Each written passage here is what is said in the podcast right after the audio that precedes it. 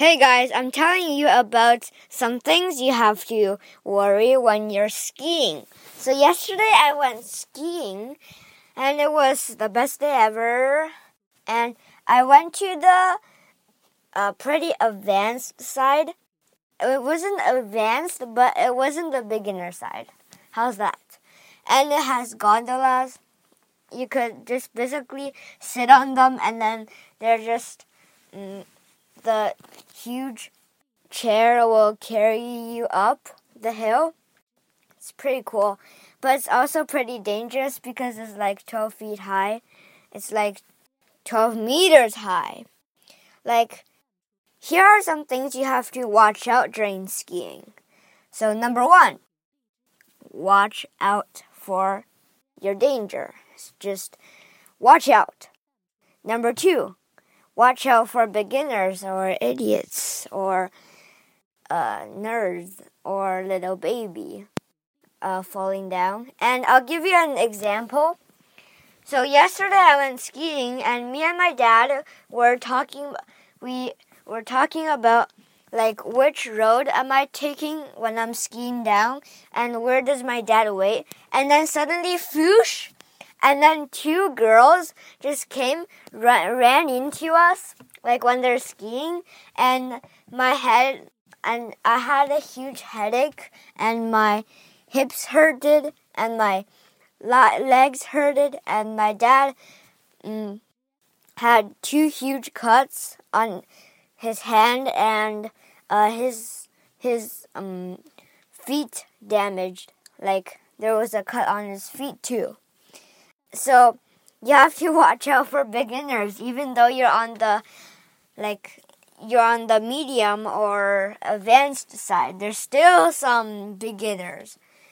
So uh, those people weren't like weren't able to stop, and you have to also pay attention to maps too, because um, on my first ride at the uh, advanced side, I chose I chose a I chose a road that appeared to be the shortest and appeared to be the straightest, but it was one of the hardest.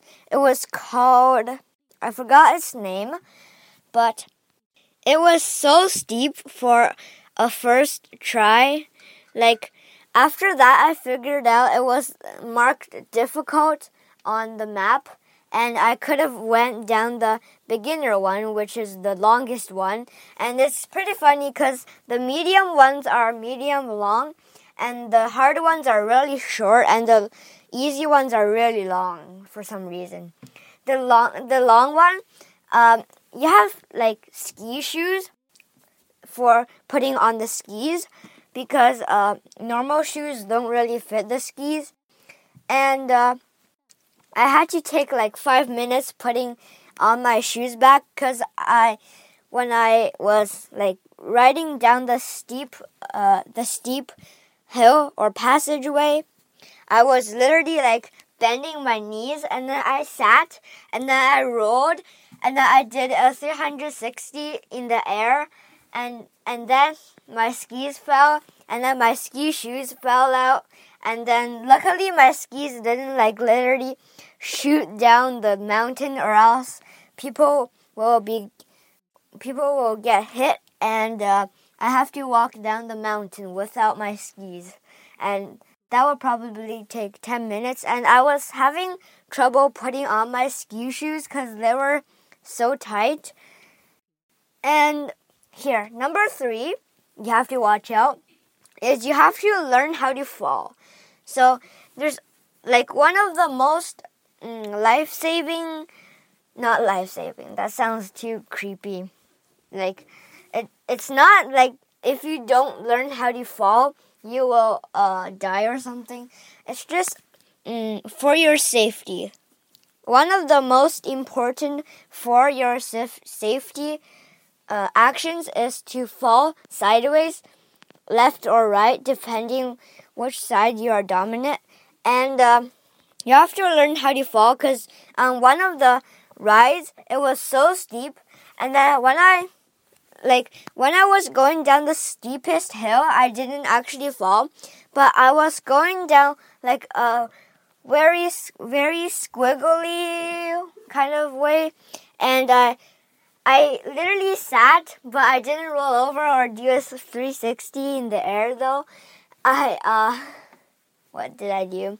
Yeah, I sat and I was going to crush into the into the gondolas, into the rides, and uh, I was so scared. Like mm, literally, I was like trying to stand up, but when you fall in skiing, it's pretty much impossible when you're riding to ski up to stand up without poles and without stopping. And uh, I was crushing into one of those uh, huge poles, like to carry the gondolas, and then to carry the rides. And then I just, um, I couldn't like remember. My dad told me like when you have these emergencies, you have to fall on purpose.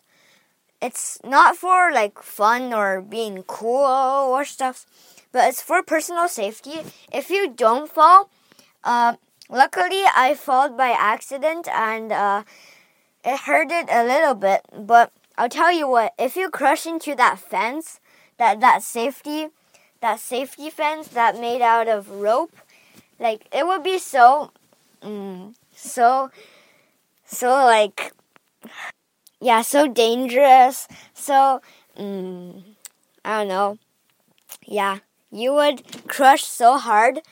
Uh, I would rather fall sideways than crushing into that deadly fence though because uh yeah if a fat person goes uh goes like crushing onto the fence like like beyond that fence is a railway. So you don't want to get ran over by trains and then die when you have such a good day going on. So you will have to watch out for these things and my day was such long, like so long and so amazing that I probably have to uh, talk like a few hours maybe. Here, I'll talk a little bit more. My rides.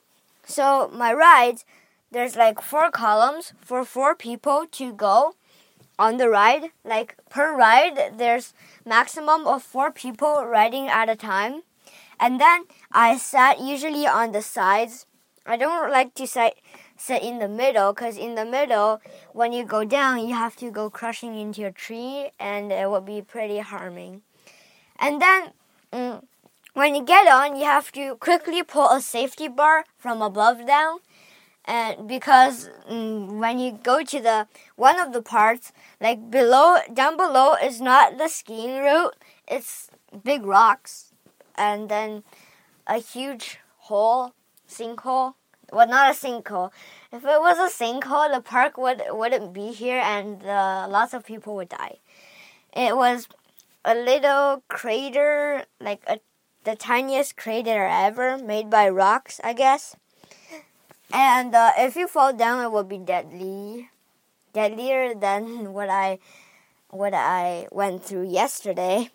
And it's easy to go on the rise, but it's hard to go down the rise.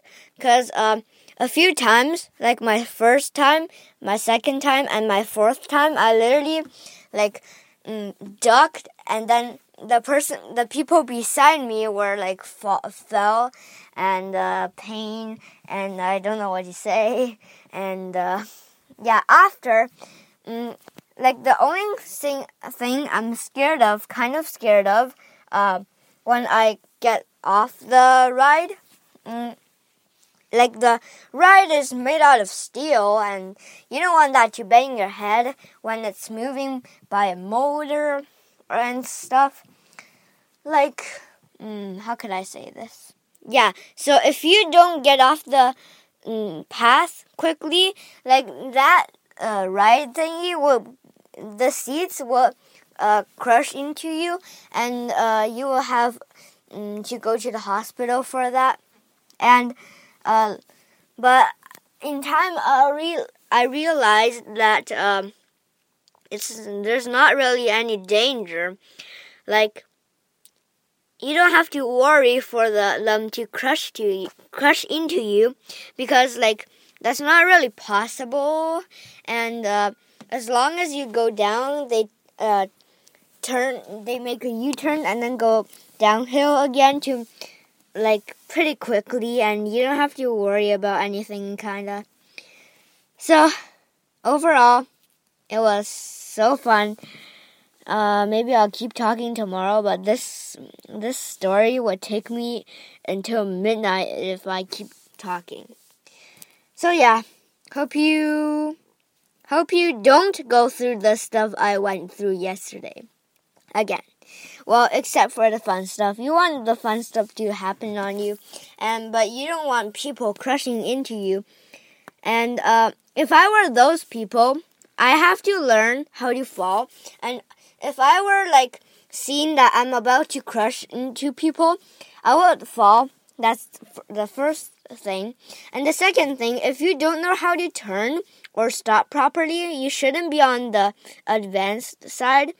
And I kind of shouldn't be here either, but uh, my dad thinks I'm okay. As long as I know how to turn and stop and emergency stop and fall.